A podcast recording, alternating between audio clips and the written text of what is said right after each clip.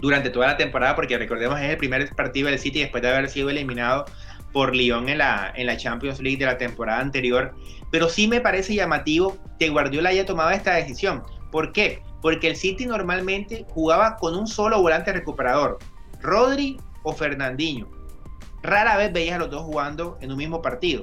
Era una cuestión muy extraña que estuvieran compartiendo campo estos dos futbolistas, salvo que Fernandinho fuera central y Rodri volante. Ahora, ¿qué ganas con esto de tener dos volantes de marca y de buen pie? Que ojo, eso hay que decirlo, porque estos dos no son nadie el de John que te recupera el balón y hacía cualquier cosa, no. Estos dos te recuperan el balón y saben crear o iniciar una jugada ofensiva. Eso es importante. Pero tener estos dos jugadores de mucha calidad en el mediocampo te permite que tus dos defensores centrales, sea el que sea, Lapore, Stone, Saqueo, Tamendi, quien tú quieras, tengan menos posibilidades de jugar uno a uno contra el defensa rival que es lo que siempre mató al City. El City nunca tuvo esa posibilidad de conseguir un central fuerte en el uno contra uno. Entiéndase Van Dijk, entiéndase Barán, entiéndase Sergio Ramos, el propio eh, eh, el inglés del de Barcelona cuando está a un buen nivel, o Bonucci, o Chiellini, jugadores que tienen esa capacidad de jugar en el uno contra uno, porque de pronto el que mejor lo hacía era Laporte, pero Laporte siempre está lesionado. Entonces era bastante complicado para el City poder eh, resolver esta situación de tener a jugadores rivales mano a mano contra su defensa, sobre todo jugadores habilidosos. Te pongo ejemplos de Salah, te pongo el ejemplo de Rashford. Son jugadores que te pueden hacer mucho daño, pero si tienes estos dos volantes ahí, es menos factible que esta situación se te dé en contra. Entonces me parece que Guardiola entendió, bueno, o juego como debo jugar con lo que tengo, o sigo con la mía y sigo perdiendo los partidos importantes en la Champions. Me parece que Guardiola está a portas de tomar una decisión que podría cambiar drásticamente el futuro del City. Ojo, es el primer partido, es Wolverhampton, hay que ver qué pasa después, si se acoplan, si se llevan bien, si Fernandinho no se parte una pierna, si Rodri no se va a mitad de año porque se pegó con Guardiola, hay que esperar a ver qué pasa, pero me parece que por lo menos en este momento es una buena decisión de Pep. Como tú dices, creo que apenas está empezando la temporada, habrá que ver si se casa con este sistema o, o si irá variando en dependencia del partido. Igual creo que Guardiola siempre ha sido un tipo muy polifacético y sabe los jugadores que tiene y sabe sus falencias y eso. Pero bueno, otros partidos, el United perdió contra el Crystal Palace. Una muy mala presentación de todo el United en sí. Está de Bruno Fernández, que era como la esperanza. Entró Van de Vic, hizo gol. Esperemos que, que ya sea titular y que lo metan y, y empiece a demostrar. Pero 3-1 contra el Crystal Palace. ¿Sería preocupar la hinchada mancuniana? ¿O, ¿O fue algo circunstancial? Esto es un partido de esos que uno llamaría extraños, porque de arranque pegó el Crystal Palace y creo que el Manchester nunca se logró recomponer de recibir ese primer golpe del equipo rival. Y termina perdiendo porque, a ver, si hay algo que tiene débil el equipo de Solskjaer es que el mediocampo desde lo defensivo y la saga como tal son sectores débiles. A ti, si te dicen que va a jugar Lindelof con Bailey o con Maguire o con el que tú quieras, tú dices, en la defensa de United es permeable. Porque Maguire podrá ser lo caro que quiera, pero es un defensor promedio. No es élite es promedio, no es un jugador que te va a llevar a ganar una Champions League. Entonces, partiendo de ese punto, creo que el Manchester no encuentra la manera de afianzar un rendimiento. No voy a decir que ya se acabó la temporada para el United, que no va a ganar nada, que va a ser un fracaso, que en la Champions va a pasar. No, falta mucho camino por recorrer. Pero yo sí creo, yo estoy muy seguro de algo, Juanse. Lo que vimos la temporada pasada, ese remate final donde prácticamente era un equipo imbatible que ganaba, ganaba, ganaba, ganaba. Era más un espejismo que una realidad. Un momento bueno a que algo sostenido en el tiempo. Yo no veo al United siendo de verdad un contendor para Liverpool y para el City por la lucha del título, pensando que estos dos equipos van a estar en la pelea. ¿Por qué? Porque le falta, para mí le falta técnico principalmente. Solskjaer no es un gran entrenador, para mí no lo es un gran entrenador. Hace falta un goleador o por lo menos que Martial tenga una temporada sin lesiones y jugando bien, que es algo parece que hoy es imposible pedirle a Martial porque si juega bien se lesiona y si no se lesiona juega mal. es un jugador bastante, bastante extraño este muchacho. Y Rashford también tiene esa, esa situación de que se lesiona bastante. Entonces el United me parece que es un tema que hay que mirar con reojo. No hay que descartarlo desde ya, pero sí que mirar con reojo. Este United hoy, a pesar de que tiene buenos nombres, no está a la par de la élite del fútbol inglés. Por lo menos es lo que yo creo. Creo que, estoy de acuerdo. Ojalá recompongan que igual la llegada de Van de creo que le va a dar mucho dinamismo a ese equipo en ataque. Otros equipos que, que ganaron y que están adelante en la tabla, el Arsenal 2-1 al West Ham y el Leicester 4-2 al Burnley. Y el otro, para ya terminar con la liga inglesa, Everton contra el West Bromwich. Eh, partidazo de James, que la verdad hasta ahí los medios españoles estaban tirando a Zidane por, por ese motivo, porque en realidad el nivel que, está mostrando, cómo, cómo se ha apoderado del mediocampo del Everton, anotando goles, asistiendo, eh, asociándose, todos los compañeros los buscan para jugar y la claridad mental que está teniendo en este momento, creo que, que yo nunca he tenido en duda que James ha sido un crack, desde que lo conocemos todos sabemos que es un crack, creo que en la parte psicológica, la parte mental, el no sentirse pleno dentro del Madrid, no, lo pudo, no le pudo permitir convertirse en esa figura que todos queremos que sea. Pero ya ahorita en el Everton, con la confianza de Ancelotti, eso. Su historia con Ancelotti es para una película casi. Es una historia de un romance de Disney prácticamente. Y que agradecemos porque seguramente va a potenciarse mucho eh, en cara a lo que todos nos interesa, que son las eliminatorias con Colombia.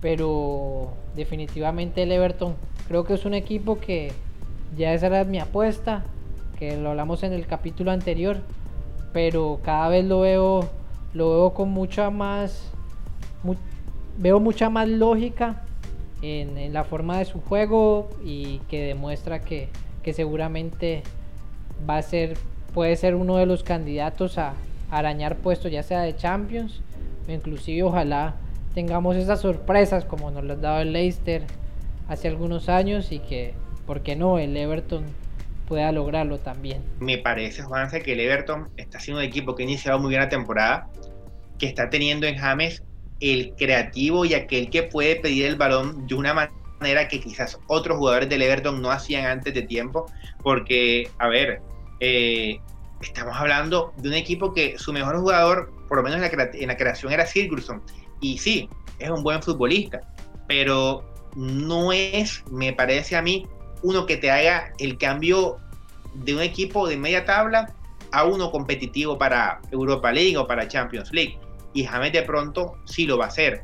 Cambios de frente precisos, pases filtrados precisos, ya pudo marcar su primer gol. Los compañeros siempre lo buscan, que eso es importante. Y hay confianza de los compañeros en él. Y me parece que esa relación Ancelotti y James que tú dices creo que es vital para que James pueda rendir de la mejor manera en la Premier. Yo no sé si este, este Everton tiene con qué clasificar a Champions, pero me parece que con lo que está mostrando va a ser un candidato fijo para un puesto en Europa League. Y eso ya sería ganancia para un equipo que viene de años muy mediocres en los últimos, te diría que 5 o 6 años. También recalcar la libertad con la que Ancelotti lo deja jugar dentro del campo porque lo está jugando por derecha pero tiene una libertad para moverse a lo largo del campo y, de cierta manera el que no esté restringido ni reprimido a, una tarea defensiva o táctica le da esa confianza y lo permite mucho más poder volar dentro de la cancha. Y, y esto sería pues por la liga inglesa. Hablando hablemos de la liga española que, que está ahí cerca porque el Madrid realmente un 0 a 0 en el cual no demostró mucho, no demostró nada.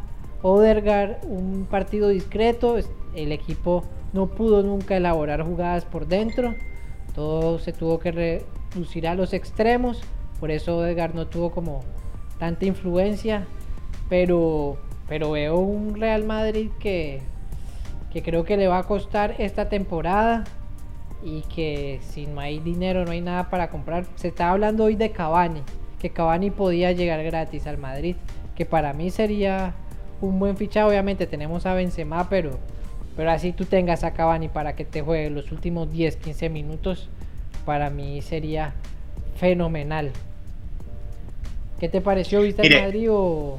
Señor, yo veo todo, no me pregunte que yo veo todo, yo veo todo. Y si no me lo vi, lo invento. No, mentira, mentira. Yo, pero no, si pude verme este partido del Real Madrid contra, eh, contra la Real Sociedad, realmente un partido muy flojo. Creo que Odegaard quedó debiendo, pero entiendo que su debut, entiendo que no es fácil debutar con el Real Madrid, es una camisa que pesa y Odegaard tiene el talento para dar unos partidos más, pero me parece que este equipo de Zinedine Zidane tiene demasiada eh, sangre joven para intentar asaltar, no la liga, porque por la liga creo que tiene equipo, pero sí para asaltar la Premier, porque sí, tienes a Sergio Ramos, pero tienes a un Modric, que Modric para mí año a año está desmejorando su rendimiento y se nota. Tienes a un Cross que se mantiene regular, pero ¿y el resto? Benzema podrá mantener lo que hizo la temporada pasada. Yo creo que ahí es clave entonces donde tú entras. Edinson Cavani. Yo no sé si Cavani llega para ser suplente de, de, de, Karim Benzema. Me parece que Cavani tiene todos los argumentos para poder ser titular y si tienes dos goleadores como Cavani y Benzema, tienes que buscar la manera sin nadie de meterlos a los dos. No puedes dejar uno en la banca porque es que tengo que jugar 4-3-3. El fútbol y las alineaciones se dictan por el rendimiento que tengan tus jugadores. Y si tienes a un Cavani en un gran momento y un Benzema en un gran momento, pues bienvenido sea. Fichar gratis a Cavani es un gangazo que yo creo que cualquier equipo en Europa debió haber tomado ya hace tiempo. Me extraña que Cavani aún no tenga equipo. Realmente me extraña eso. Pero estamos hablando de Zidane. Yo diría que cual, cualquier técnico diría, te, haría la segunda y te diría sí. Llega Cavani, seguro busca la forma de organizarlos. Pero con Zidane, no, uno no, puede, no, sé qué esperar con Zidane. Zidane realmente es impre, impredecible. ¿Pero eso es bueno o es malo, Juanse? es que, digamos, para mí, como mi equipo, como el Madrid, para mí es malo sinceramente, porque a veces no sabes a qué atenerte y no vas a, y no piensa así de alguna u otra forma va a resolver. Yo sé que él tiene todos los pergaminos, tiene los títulos que corroboran que es un gran técnico, pero pero yo no veo una claridad, me siento creo que el madridismo a veces nos sentimos como una especie de diablo que ni siquiera puedo decir que soy madridismo porque pero como en un cierto limbo a la hora de, determinar lo que, es lo que Zidane quiere, porque incluso mira solo la historia que ha pasado con, jugadores como Bale, por ejemplo, que, que, de repente se terminan borrando del mapa cuando, cuando crees que es un jugador que tiene el nivel para estar ahí, igual con el mismo James. Eh, y si le toca, digamos, decidir entre Cavani o Benzema, por ejemplo, para jugar, yo veo que, no sé, siento cierto nacionalismo de él hacia sus colegas franceses, eh, a sus compatriotas franceses, la llegada de Mendy, el haber vendido a Kimi, a Reguilón, también que Mendy me parece un gran lateral, que, está bien ahí, pero, pero por ese sentido, bueno, Varane ahorita creo que hizo un gran partido eh, contra la Real Sociedad, creo que, que fue el mejor del Madrid, sin lugar a dudas, estuvo siempre atento, siempre jugando bien, pero te digo, con Zidane yo no me siento 100% seguro nunca. El equipo siempre resuelve todo. Creo que con Cristiano Ronaldo, al estar un tipo que te mete 50 goles por año también, eso ayuda a ocultar todas las falencias y que se abre otro tipo de cosas. Pero siempre con Zidane me deja muy dudoso y, y no sé, bueno, me gustó que en este partido ingresaron dos canteranos, dos jugadores bastante, bastante jóvenes. Eh, lo de Aquilambi y lo de Arribas me pareció bien, aunque obviamente no está Isco, no está Asensio, entonces seguramente no van a tener tantos minutos a lo largo de la temporada. Pero realmente me deja muchas dudas este Real Madrid te voy a hacer una pregunta, no sé si a, al Juanse analista de fútbol o al Juanse eh, hincha del Real Madrid. Acá en Colombia hay un dicho que dice que X o Y persona tiene arepa, es decir, tiene suerte. ¿Zidane tiene arepa o, o si es buen técnico? Sinceramente, más allá de los títulos, quitemos los títulos. Su planteamiento en el campo, lo que hace, ¿es bueno o no es buen técnico? Mira, creo que, que ese Madrid de las tres Champions, creo que en esos partidos de eliminatoria y la forma en que, en que planteaba los juegos, igual el momento en el que estaba Casemiro, Kroos, Modric en ese medio campo, obviamente ya potenciados con, con Cristiano adelante. Eh, se me hace un equipo que era muy efectivo, que sabía jugar muy bien, tenía muy claro eh, que tenía que ser un equipo bastante vertical, bastante eficiente, bastante comprometido con intensidad, un equipo con presión alta. Me gustaba en ese tipo de partidos. Ya cuando lo ves eh, al equipo a lo largo de la temporada, no sé, siempre, siempre ha habido como costo y siempre se ha sentido un poco más sufrido el ganar. No es ese Madrid que gana holgadamente, gustando, dando espectáculo, sino que siempre deja eh, sus cosas. Igual la forma en que maneja el grupo, digamos, si estás dentro de la rosca, por decirlo coloquialmente, como que te va bien, pero creo que ha tenido muchos inconvenientes con, digamos, con jugadores como Bale o como James, que yo intuyo que no ha sabido verbalizar a esos jugadores el por qué prescinde de ellos o por qué pone a jugar. Ya sabes, creo que hay técnicos como Mourinho que, que lo expresan todo y saben que la comunicación es básico para cualquier tipo de relación humana y obviamente la gestión de grupos y más de superestrella creo que ahí,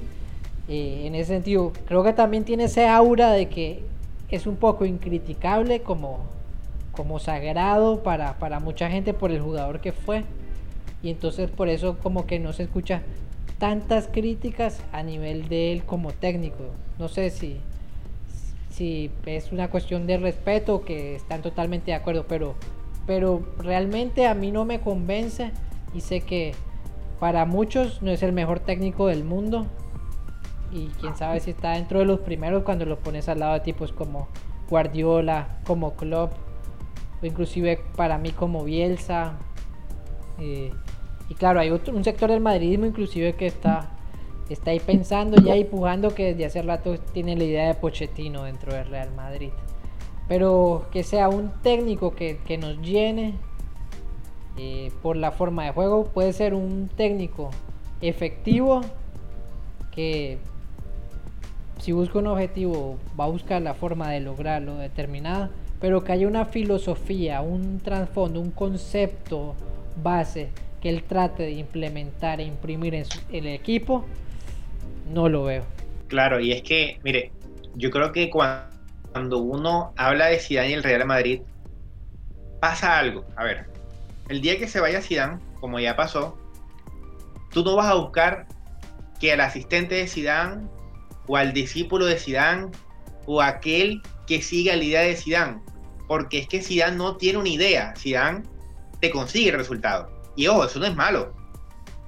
Para mí es un gran técnico porque, digamos, él sabe mover fichas para ciertos partidos y eso es algo puntual de un técnico de fútbol, que lo hace excelente. Como tú lo dices, para mí si me das a elegir un top 3, quizás ya no esté, pero son gustos personales. Hay otro que podrá ser el primero y está bien. Pero como tú lo dices, Zidane es un gran técnico de momento, del hoy, para resolver el problema y conseguir títulos, lo cual está bien, como vuelvo y recalco, está muy bien. Pero hay otros técnicos, llámese José Mourinho con su Chelsea, con su Porto, con su Inter, Pep Guardiola, con su propio Barcelona, con el City ahora y con el Bayern también. Llámese Klopp con su Liverpool ahora, con su Borussia Dortmund, incluso te sumo el Mainz. Y te puedo seguir nombrando técnicos que tienen algo, que es que no solo van y te consiguen resultados positivos para el equipo, sino que tú sabes que cuando ellos se vayan, ya hay una idea de juego, hay una base estructurada y se fue Klopp, pero Klopp nos dejó este camino, ya estar en el equipo si lo sigue o no lo sigue, como pasó en el Barça con Guardiola que no lo siguió y se fue al carajo, como pasó en el Inter que no siguió el de Mourinho y se fue al carajo, pero uno espera que, por ejemplo, lo que están haciendo ahora en sus respectivos equipos y también sumo al, al Tottenham de, de Mourinho, puedan tener una idea de juego que se proyecte a futuro. Esperemos que esto pase y es lo que uno cree que puede pasar con estos técnicos que no solamente son grandes entrenadores del hoy, sino que son grandes forjadores de bases para el fútbol de mañana, que es algo que yo no le veo a Zinedine Zidane. Zidane se va mañana y pues toca comenzar de nuevo, toca ver qué hace, se toca porque, por ejemplo, mencionabas el nombre de Pochettino. Pochettino es un excelente técnico, a mí dámelo para, cualquier equipo, pero Pochettino no es, la, no es la línea, sea cual sea, de Zidane. Pochettino es la idea Bielsa, es la idea de posesión, es la idea de presión, es la idea de, tener una defensa bastante movible, con, sea con cuatro o con tres jugadores. Es un técnico totalmente diferente a un Zidane que si bien tiene un 4-3-3 fijo, con el cambio de nombre siempre te cambia la estructura de, de, lo que se plantea durante el partido, durante el juego. Y eso está bien. Zidane es un buen técnico. Pero para mí, para mi gusto de lo que son los equipos de fútbol, prefiero más a un club o un Guardiola incluso a un Simeone que juega una cosa totalmente distinta que a un Zidane que sí, te gana los títulos que tú quieras, pero no te deja la semilla para el mañana. Son gustos. Mucha gente no le gustará lo que estoy diciendo, a otros sí, pero bueno, son gustos. Y para terminar un poco el tema Real Madrid, la salida de Bale, porque así como Zidane tiene esa aura de incriticable por muchos sectores, lo contrario con Bale que que le tira el que para muchos fue un fracaso estrepitoso dentro del Real Madrid y que hoy ya está en el Tottenham, pero para mí es un jugador que, que termina siendo uno de los grandes jugadores de la década, ganador de 16 títulos en total, una cantidad, hizo más de 100 goles, una cantidad enorme de asistencias. Quizá para muchos, no sé, no fue ese jugador rutilante que muchos esperaban. Para mí siempre, a pesar, nunca estuvo peleando balón de oro ni nada por el estilo dentro del Madrid, que quizá también estuvo eclipsado por Cristiano Ronaldo. También la posición en la que jugó, porque si él donde descolló, que fue en el Tottenham en sus inicios, jugaba de lateral izquierdo le, o de extremo por izquierda, que esa siempre ha sido como su posición natural. Y dentro del Madrid terminó jugando siempre por derecha, lo buscaban para que hiciera esa función como la que tiene hoy Salah dentro de Liverpool, que vaya hacia adentro, enganche, le pegue o, o, crea algún tipo de jugada así, pero creo que ahí no se sentía del todo cómodo, pero para ti, un fracaso o un ídolo o un punto intermedio, un matiz también. Ni fracaso ni ídolo, me voy por la parte media de esta, de esta postura, porque me parece que salvo los últimos dos años, Gareth Bale siempre fue un jugador determinante del Real Madrid, marcando goles claves. Es más, si tú me preguntas a mí, creo que Bale en las finales, no, no, en, el camino, no en el camino a las finales, sino en la final, en la final de Champions en la que jugó, sumando la totalidad, fue incluso igual de importante que Cristiano Ronaldo, porque a ver, contra el Atlético de Madrid marca el segundo gol del partido, es decir, el gol que ponía arriba el Real Madrid. Ese es más importante que el cuarto gol que pudo marcar, Cristiano. Contra el Liverpool entró y fue el man of the match. Hizo dos goles, sí, se aprovechó de Carius, lo que tú quieras, pero marcó un golazo de chilena que marcará la historia de las finales del fútbol de la Champions League, así como fue el gol de Zinedine Zidane. Gareth Bale fue un jugador determinante algo vago, eso hay que decirlo, algo inconsistente. Creo que así como de pronto podemos criticar a Zidane de que no supo manejar la relación con Bale, también hay que decirlo que Bale no supo manejar la relación con Zidane, nunca fue ese jugador proactivo de que bueno, listo. Hoy el técnico no cuenta conmigo, pero voy a trabajar para ganarme el puesto. Él de pronto se sentía, ya yo trabajé para ganarme mi puesto, mi puesto está seguro y debes respetarlo. Son temas de manejo que de pronto ni Zidane ni Bale supieron dar, pero creo que al fin y al cabo, Gareth Bale fue una compra excelente para Real Madrid, rindió en lo futbolístico, en lo comercial, y bueno, ahora se va a reforzar la mejor liga del mundo con el Tottenham, y me parece a mí que los hinchas del Real Madrid, no sé si le van a hacer una estatua, eh, corear su nombre, decir que fue un ídolo, el gran galés, no, pero si es un jugador que si mañana llega a pisar el Santiago Bernabéu, hay que levantarse y aplaudirlo porque hizo cosas determinantes con el Real Madrid, porque no solamente hay que recordar la Champions, de los mejores goles que se hizo en una final de Copa del Rey, fue gracias a este señor en el Estadio Mestalla, porque aún Bartra lo está corriendo, aún lo está persiguiendo. Y a propósito, ahora que llega el Tottenham, así como Bartra todavía está correteando con la camiseta del Real Madrid, en la del Tottenham todavía Maicon está buscando la cona del Inter en aquella Champions donde destruyó a ese Inter año previo a pasar al Real Madrid. Es un gran jugador. Pudo ser mejor, me parece que sí. Pudo, pudo darle más al Real Madrid en cuanto a sus números, en, sus estadísticas individuales, pero me parece que cumplió a carta cabal. Por ejemplo, su mejor temporada goleadora en la Liga de España, 2015-2016, 19 tantos. No son los de Cristiano Ronaldo, pero son unos buenos números para el Gareth Bale, que es extremo y no delantero. Sí, estoy de acuerdo, debe ser recordado gratamente para mí. Siempre fue un jugador que cumplió, cumplió a secas, pero, pero en un equipo como el Real Madrid y en momentos cumbre, momentos importantes.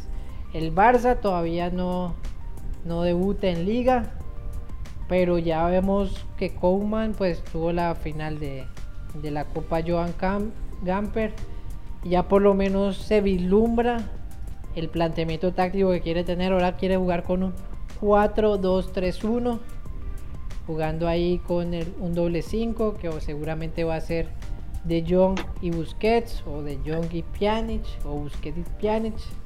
Hay que ir viendo cómo se mueve con Ansu Fati por izquierda. Eh, hay que Lionel Messi Ahí mi duda es Griezmann y Messi va a jugar con Messi de 9. Griezmann va a ser el 9, va a tirar a Messi por la derecha. Eh, Griezmann va a jugar atrás de, como media punta y Messi adelante. Ahí por ahí también por ahí está Coutinho. En realidad cuando leo los nombres del Barça hoy en día pues se supone que no es, son jugadores todos de élite. Si, si me dices que tu equipo tiene en la delantera a Coutinho, a Dembélé, a Ansu Fati, a Griezmann y con Messi, para mí es un equipo que por lo menos en los nombres hay que tener miedo. Ahora Koeman, ese equipo se ve como frío, se ve como que hay mucho cortocircuito, parece que no hay como mucha camaradería entre ellos, se ve que hay como mucho silencio secul, hay muchos silencios sepulcrales dentro del vestuario por toda la situación tensa que ha habido. Y pero en base a nombres para mí no están tan mal. Semedo parece que ya se va. Hay que ver a quién van a comprar. Pues Coman había dicho a Ricky Puig que que ya no que, que ya no iba a contar con él. Pero se armó también un revuelo de la gente porque es básicamente la joya de la corona de la masía. Entonces, como que reculó en esa intención de, apartarlo, aunque no le veo mucho puesto ahí porque ahí también está parte de Pianis, Busquets, eh, y el equipo es que va un poco más como interior y dentro de este 4-2-3-1 como que quizá no vaya a tener tanto espacio por, por su misma disposición natural de a jugar de interior y cuando un 4-2-3-1 necesita extremos que vayan que vayan por afuera que pero para mí hay que ver qué, espera este Barça no sé si si tú vislumbras un fracaso estrepitoso o, que va a ser un Barça que a pesar de todo va, va a lograr salir adelante a pesar de todo este tsunami que, que se ha vivido en las últimas jornadas. Mire, yo a priori Creo que esto va a ser un desastre absoluto del Barcelona. Sin embargo, ¿de qué depende que cambie esta situación? Uno, de cómo se desarrolla la relación entre Kuman y, sus dirigidos.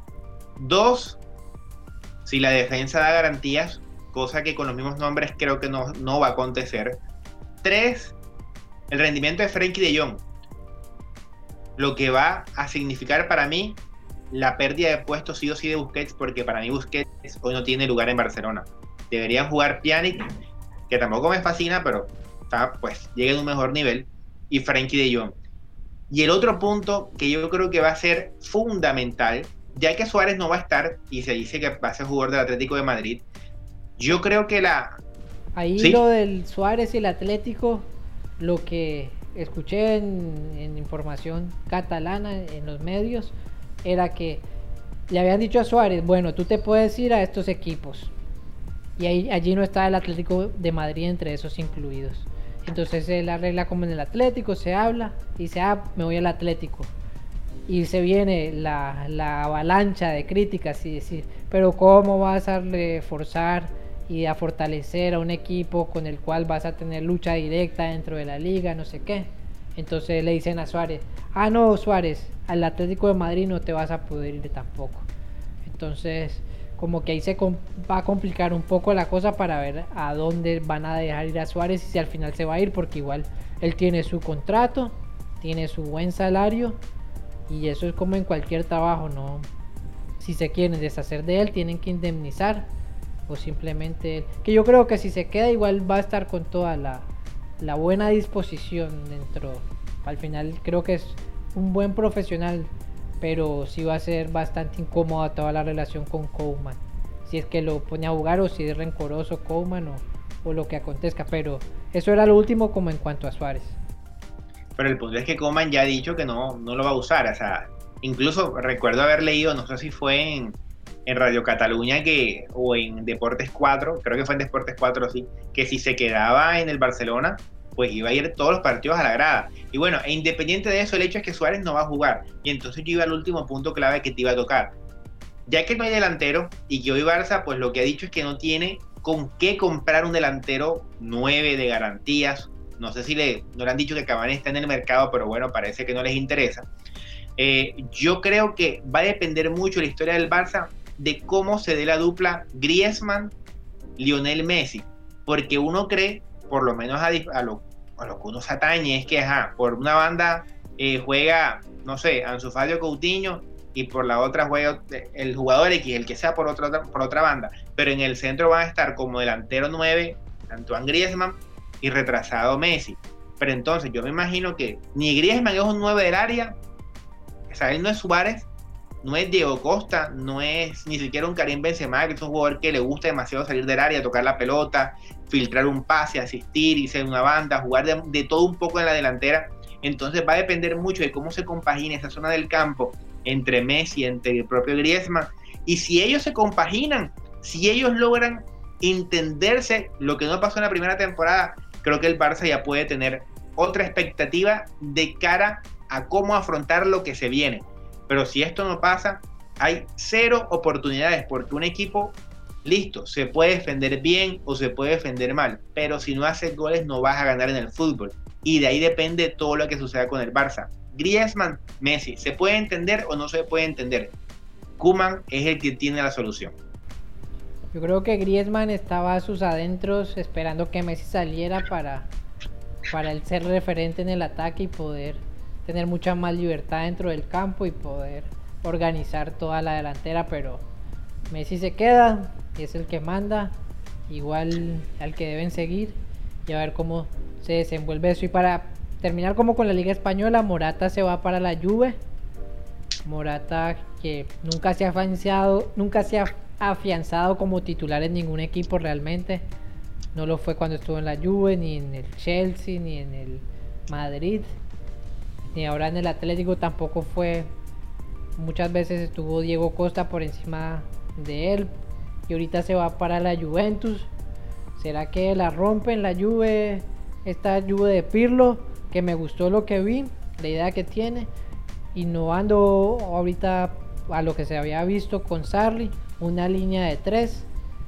Un equipo bastante dinámico. Jugando con Cristiano de 9 y a su lado se me va el nombre de este joven de, de 20 años. Eh, Kulusevski.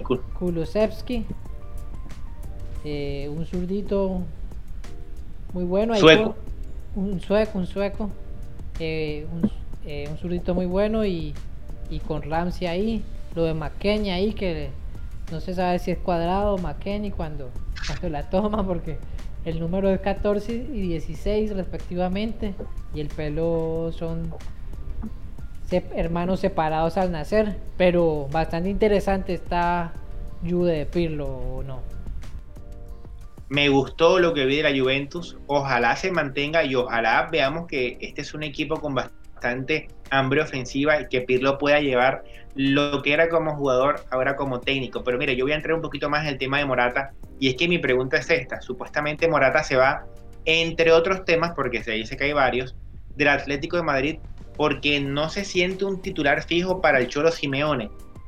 ¿Y quién le dijo a Morata que va a ser titular en la Juventus? Porque yo sinceramente veo el equipo de la Juve y no le veo posición. Porque recordemos que jugó Kulusevski con, con Ramsey, pero faltaba de Dybala. Y Dybala estando 10 puntos físicamente no solo es titular, sino que, ojo, es el mejor jugador del equipo. No el goleador, el goleador es Cristiano. Es el que te mete los goles y el que te define los encuentros. Pero el que piensa el juego, el que te resuelve con una jugada, el que es capaz de habilitar a Cristiano para que marque los goles que necesita, se llama Paulo Dybala. Entonces yo sinceramente no sé dónde va a jugar Álvaro Morata. Me parece un buen delantero, un jugador interesante, pero como tú lo has dicho, no se afianza en ningún equipo, porque en el Real Madrid pudo, ni en el Chelsea pudo, donde mejor le fue sucedió en la Juventus en la temporada 2014-2015 que terminó como subcampeón de la UEFA Champions League e incluso marcando, marcando en aquella final que, que perdieron con el Barcelona.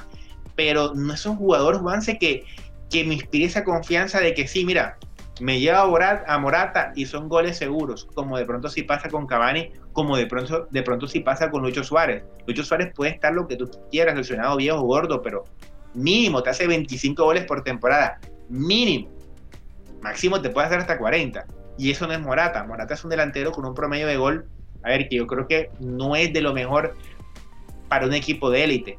De pronto por un Atlético de Madrid servía porque tenía otro trabajo defensivo, es un jugador muy eh, de correr al defensor rival y demás. Pero a la hora de convertir X o Y cantidad de goles, siempre te queda debiendo Morata. Me parece que a la Juventus va a ser suplente.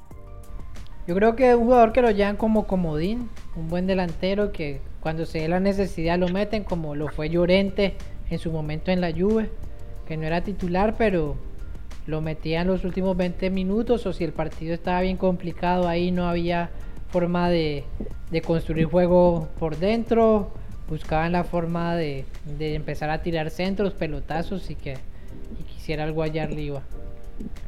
Igual eh, hoy para la liga italiana también el Milan tuvo un buen partido hoy el Latan ahí comandando el ataque. Me encanta, me encanta, me encanta siempre el juego de, de Teo Hernández. Sé que físicamente a veces se queda por los últimos minutos, generalmente por, pero por el derroche de energía que tiene. Y para mí es uno de los grandes laterales izquierdos. Entra todo a cada balón con toda la determinación y la convicción. Y para mí es de los laterales izquierdos favoritos. Creo que es mi lateral izquierdo favorito inclusive.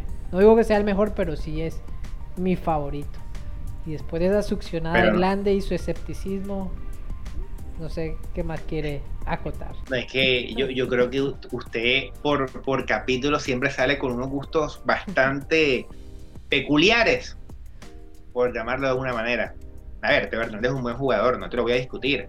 Tiene calidad, tiene buena salida, defiende bien, pero ahí, a ver, Robertson es mejor. Mendy, el del City, cuando juega está lesionado, para mí es mejor. A ver, ¿qué más? Eh, Jordi Alba es mejor. Marcelo es mejor. No sé si Farlan Mendy también, creo que no. Me parece que está más, parejo el tema ahí. Pero ya te nombré cuatro mejores que Teo Hernández cuatro. Y eso, no estoy, estoy haciendo un trabajo aquí mental a ver qué me acuerdo. De verdad, hasta, hasta es mejor que Teo Hernández, pero bueno, esos son sus gustos eh, peculiares que usted tiene que expresar programa a programa porque tiene esa necesidad de, de, aquí ser un confesionario de su gusto y está bien, esto es un programa abierto para todos, abierto para todos. Oiga, pero, pero por cierto, y antes de que, de que terminemos de, de hablar del tema fútbol, que todo está muy interesante, lo de Zlatan es impresionante. Eh, el Milán me parece, nosotros hablábamos de, los equipos que podrían ser sorpresa el programa pasado, tanto en la Liga de España como en la Premier League. Me parece que hablando de la serie italiana, es raro decir que el Milán va a ser sorpresa porque es un equipo demasiado histórico. pero me parece que este Milán este año va a ser contendiente serio para entrar a UEFA Champions League. O sea, ese cuarto puesto después de, de Juventus, de Inter, y me atrevería a sumar a la Lazio, esa pelea entre Atalanta, entre la Roma, entre Milán, Napoli, va a ser bastante, bastante interesante este año para ver quién puede clasificar a la UEFA Champions League del año, del año que viene. Yo también creo, quedé gratamente sorprendido con lo mostrado por el Milan hoy. Y qué bueno que, los históricos igual se levanten y, volvamos a ver aquellos grandes partidos y clásicos que, que tanto nos emocionaban en su época. Pero bueno, Luis, aquí el tema fútbol, no hablemos de la liga alemana porque el Bayern metió 8. ¿Y qué más vamos a decir del Bayern? No hay liga. No hay liga, no hay liga. 8 a 0 y al Schalke, si fuera un recién ascendido, pero el Schalke, ¿qué le queda al resto? No hay liga. no sé si quiere acotar algo más, pues le pregunto, no sé. Yo soy, la verdad, fanático de moda del básquet, de la NBA.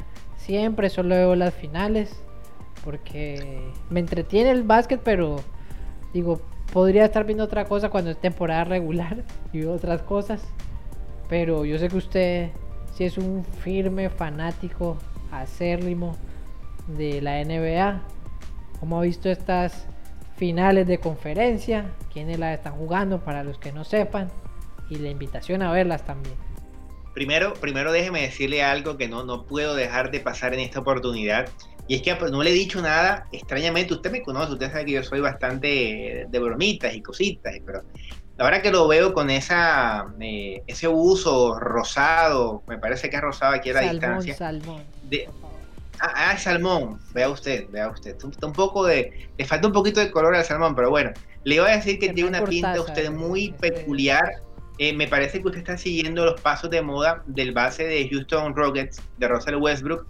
Si no entiende eh, la referencia, le recomiendo que busque Russell Westbrook eh, fashion o Russell Westbrook modelo y usted entenderá por qué le digo esto y también se lo digo a las personas que están viendo el programa para que entiendan un poquito la referencia. Pero bueno, ya vamos a centrarnos en NBA, vamos a comenzar por el oeste, la conferencia donde se están enfrentando en la final los Ángeles Lakers frente a Denver Nuggets. Déjenme decirle que esta serie está muy a favor del equipo de LeBron James y Anthony Davis. Estás enfrentando a, un Denver que es un buen equipo, que tiene a dos jugadores que yo creo que están por encima de la media, como son Nikola Jokic y Jamal Murray, pero que son jugadores que están haciendo, a ver, su segunda gran temporada en la NBA, no tienen ese bagaje jugando playoff, normalmente tienen esos baches importantes que cuando enfrentas a un jugador como LeBron James vas a terminar pagando. Y creo que Los Ángeles Lakers también tienen a un Anthony Davis que hoy por la estructura que tiene el equipo de Denver es indefendible y se ha notado en los primeros partidos donde su producción ofensiva no ha bajado de 30 puntos. Todo muy cuesta arriba para Denver, todo muy a favor para los Lakers que por lo menos a priori te podría decir para mí son los candidatos número uno no solamente a pasar a la final de la NBA, sino también para ser campeones del mejor baloncesto del mundo. Por el otro lado, me parece que ya veo la foto de Westbrook. Sí, aquí. Amor a primera vista me siento totalmente identificado. Lo único que yo no tengo el presupuesto para, para tantos outfits, pero me gusta su arroz, aunque hay unos que, que otros que ya sobrepasan los límites de, de la decencia. Pero pero va por esa línea. Sí, va por esa línea, que es lo importante. Bueno, brevemente, porque yo sé que ya nos hemos extendido bastante hoy en la graveciña, brevemente la conferencia del Este se está enfrentando el Miami Heat y se está enfrentando contra Boston Celtics, una serie de la cual yo creo que pocos esperaban, no tanto por Boston, sobre todo por Miami. Nadie esperaba que Miami eliminara a Milwaukee Bucks, que tiene al MVP de la NBA, que ya es ante tu compo, el doble MVP de la NBA, que ya es ante tu compo. Pero bueno, Miami, eh, en base o con base a una gran defensa, está siendo un equipo realmente dominante. Así pudo sacar a Box, así sacó a los Pacers. Y así le está haciendo una gran serie a un Boston que partía como favorito por lo hecho durante la temporada regular y porque tiene, a ver, tres jugadores que son tres espadas ofensivas tremendas como lo son Kemba Walker, Jason Tatum y Jalen Brown. Pero, pero, la defensa aquí en la NBA a veces lo es todo y cuando también tienes piezas que en ofensiva se pueden destacar como Jimmy Butler, que es quizás el gran nombre, con Adebayo, que es un centro muy eh, atlético, que te puede conseguir cualquier rebote en cualquier momento. Cuando tienes a Goran Dragic también que si tiene una buena tarde puede hacer 20, 25 puntos fácilmente. Y le sumas otras piezas que tienen buenos días como Duncan Robinson, que es un gran eh, triplero, o Tyler Hero, que también es un gran jugador tanto defensivo como en el triple. Entonces Miami, sin grandes figuras como de pronto se lo puede tener Boston o si lo tuvo Milwaukee, está haciendo cosas interesantes y hoy parece favorito para poder pasar a la final del NBA. Sin embargo, queda mucha serie. Creo que esto por lo menos va a extenderse a seis partidos, ojalá a siete para que sea más llamativo. Pero yo creo que el mundo del baloncesto pide una final Lakers-Boston por ser, o Lakers-Celtics por ser los equipos más históricos. Es como Juan se enfrentar un Real Madrid-Milán en la Champions. Son los equipos con más títulos, son los equipos que de pronto más mueven masas en, en Estados Unidos. Pero, pero, el Miami Heat creo que puede dañar esta fiesta. No tanto Denver, que puede ganar uno que otro partido, pero no tiene realmente ni la experiencia ni la calidad para poder sacar unos Lakers que con LeBron, con Anthony Davis, con Rayon Rondo, con eh, Daniel Caruso están haciendo una temporada, una postemporada o unos playoffs realmente excepcionales. Creo que es clarito el tema del baloncesto por ahora. Una cátedra acaba de usted dar.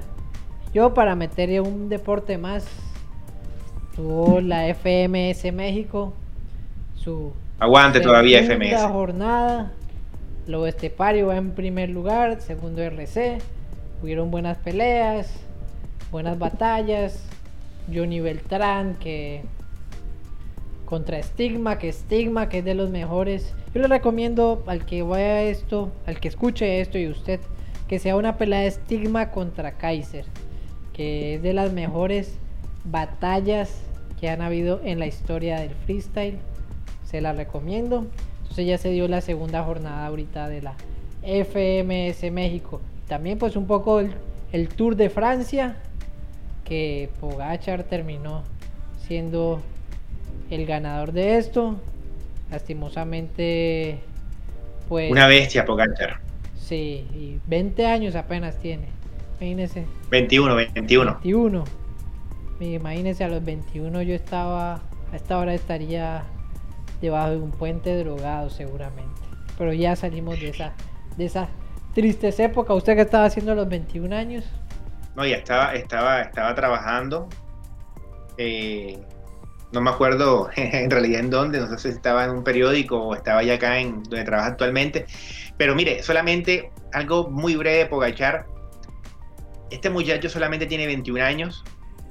Se esperaba o se esperan grandes cosas de Pogachar, pero no se esperaban desde ya, sobre todo porque aunque tiene un buen equipo en el UAE Emirates, el equipo de los Emiratos Árabes, no era un equipo para pelear ya el Tour de Francia, y mucho menos cuando se suponía los llamados a buscar el título eran Primos Roglic con el Jumbo Visma, que para mí era el equipo más fuerte y lo que se demostró etapa tras etapa, porque Roglic perdió el Tour, él, no el equipo, porque cuando tenía que defenderse, él falló, porque el equipo siempre lo defendió con, con lo mejor que pudo, y el otro equipo que estaba llamado a pelear era el Ineos, donde estaba el colombiano Egan Bernal, que lamentablemente llegó mal preparado, la espalda le, le costó mucho, durante, esta, durante este Tour de Francia y terminó renunciando, terminó abandonando cuando ya la cosa está demasiado cuesta arriba y pues es entendible, ya el cuerpo no le daba para más y no había necesidad de, exigirse cuando no podía.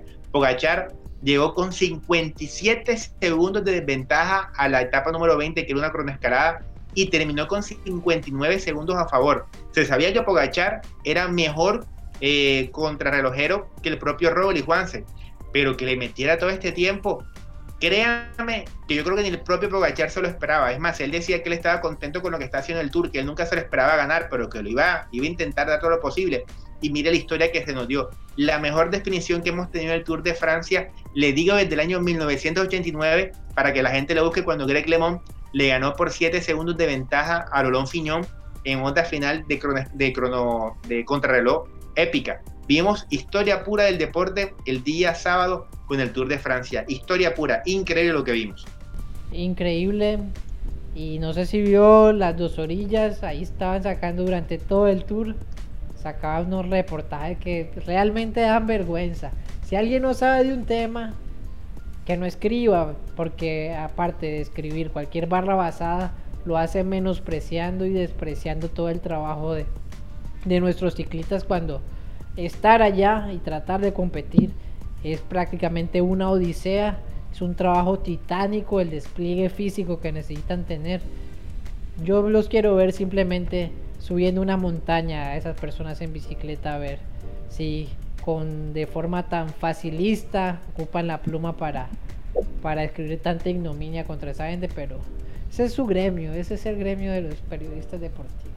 Mire, yo le, yo le voy a ser muy sincero y breve en este caso. Y a mí no me gusta hablar de, de, los periodistas, no me gusta hablar de lo que hacen otros compañeros, pero lo que hizo las dos orillas es algo no solo eh, antiético, sino ruin desde todo punto de vista, porque no te puede gustar un corredor. Y está bien, el, el, deporte es así. Nadie, nadie es monedita de oro para caerle bien a todo el mundo y tampoco para que te guste cómo compita pero hacer reportajes de que es la eterna promesa, de que nunca ha dado nada a ver, solamente hay que ver las estadísticas y ver que ese muchacho ya había sido podio en el Giro de Italia, porque estaba hablando más de Superman, de Superman López, y podio en la Vuelta a España. Hay que tener un poquito más aquí en la cabeza para escribir algo que yo creo que merezca la, merezca la pena ser leído por la gente y no cualquier estupidez como lo que hicieron en este medio, que realmente fue lamentable y esperemos no, no lo repitan, porque ellos lo que hacen es puro clickbait. Saben que esto va a vender y van a ser famosos y van a recibir muchas críticas y por eso lo hacen. De pronto también está mal nosotros en replicarlo, creo. Sus colegas. No, pero, no, lo, no, pero, pero no, no, lo tome por ahí, no lo digo por nosotros, o sea, no lo digo por este momento ahora. Lo digo en general porque, a ver, cuando salió el tema de las dos críticas y después que ganó Miguel Ángel López, el, el tema parecía más cobrarle a las dos orillas y no tanto felicitar a Miguel Ángel López. Y yo creo que eso es lo que no hay que hacer darle tanto bombo. Es decir, si vas a criticar, lo criticas una vez y pum, listo, se acabó. Pero seguir y darle y darle y darle, a ver, eso es darle fama a una gente que no lo merece. Toda la razón. Y bueno, para terminar hay que dar la pregunta que siempre acostumbra, ya nos hemos pasado del tiempo que acostumbramos, pero esto es libre, esto es internet. Así que voy con la pregunta que se me ocurrió después de mis fantasías homoeróticas con Benjamín Mendy y, Traoré. Si tuviera que elegir a dos jugadores para que se peleen en una, en una lucha de artes marciales mixtas o boxeo o cualquier deporte de, de, pelea en el que se tengan que reventar la cara, ¿qué jugadores elegiría? Y pensé, después de ver ese, ese choque, ¿por qué no un Felipe Melo contra Pepe? Sería una pelea que yo pagaría, apostaría y me encantaría ver. Le replico la pregunta a usted y a todos los que nos escuchan para que lo hagan en las redes sociales. Señora, pero usted que quiere ver es sangre, usted quiere ver un funeral. Felipe Melo, uh, uh, esa pelea va fuerte. Yo creo que incluso con alguna trampita de paso. Pero mire, ya que me, me hace esa pregunta, estaba pensando en de pronto pensé dos cosas. Una, dije, bueno, tengo un nombre fijo que es Nigel de Jong, que lo había mencionado incluso hace poco, curiosamente. Jugador que era bastante eh, Alonso, eh, fuerte, de pegar. Y yo creo que hizo una de las patadas más recordadas en la historia de los mundiales, que fue esa que le pegó increíblemente en el pecho a Xavi Alonso, que ni siquiera le costó la roja. A una cosa inaudita, a Web, por favor, si escuchas la gravecina, elimínate la historia del fútbol, eres una vergüenza. Pero bueno, me pregunté, bueno, ¿qué tal si, si le damos la revancha a Xavi Alonso, que se enfrenten en un ring y Xavi Alonso pues puede intentar ganarle, pero dije, no, Xavi Alonso no, no tiene con qué pelear, él, él es un caballero del deporte, él, él, no se presta para este tema. Una cachetada con guante blanco haría Xavi Alonso y sí. Sí, exacto. Pero mientras no, pero es que mientras se va y el de John va con los taches arriba y le pega otra patada aquí en la nuca. Entonces creo que mejor es buscar a alguien que esté un poco más ahí al, a, a, la par de De Jong. Y bueno, me surgió el nombre de Diego Costa. Me gustaría ver un Nigel de Jong oh. versus Diego Costa, dos jugadores que tienen un temperamento bastante complicado y un Diego Costa que tú nada más es decirle malo y ya te está buscando para asesinarte con una patada en la, en la yugular. Entonces, me parece que voy por esa. Nigel de Jong, Diego Costa. Un Diego Costa es Latan también, porque creo que estarían en el mismo peso por lo menos. Sí, pero no, pero me parece que Slatan está fuera de fuera de competencia. A ver, es un karateca. Solamente tiene que soltar la, primer, la primera patada y ya ganó. Pero ahí está la pregunta, ahí queda para que la respondan en nuestras redes sociales o en la caja de comentarios aquí en YouTube. Y nada, Luis, esto fue todo. ¿Qué te pareció este programa? ¿Cómo la pasaste? ¿Algo más que acotar? No, señor, solamente decirle que la pasamos sensacional. Programa bastante interesante. Hablamos de todos los temas, de lo que no era tema y lo volvimos tema. Y mejor dicho, hicimos de todo, hablamos de todo acá. Y recordar a la gente que nos puede seguir en redes sociales. Usted Juan S. Gómez Díaz, yo aparezco como LF Guerra 04, eh, para que comenten también en YouTube. Pueden estar ahí, responder la pregunta, decirle a Juan Sebastián que quieren la misma, el mismo uso que tiene el puesto. A mí me pueden pedir mis audífonos, que yo sé que ya es una marca recordada cuando yo estoy hablando. Y bueno, nos vemos ya el próximo capítulo de La Graveciña para analizar fútbol europeo y todos los deportes en general, mi estimado amigo. Bueno, eso fue todo. Muchas gracias, Luis y a ustedes los dejamos. Esto fue La Graveciña y nos escuchamos en un próximo episodio. Soy La Graveciña. Luis Ferguera, Juan Gómez Díaz. Fuimos.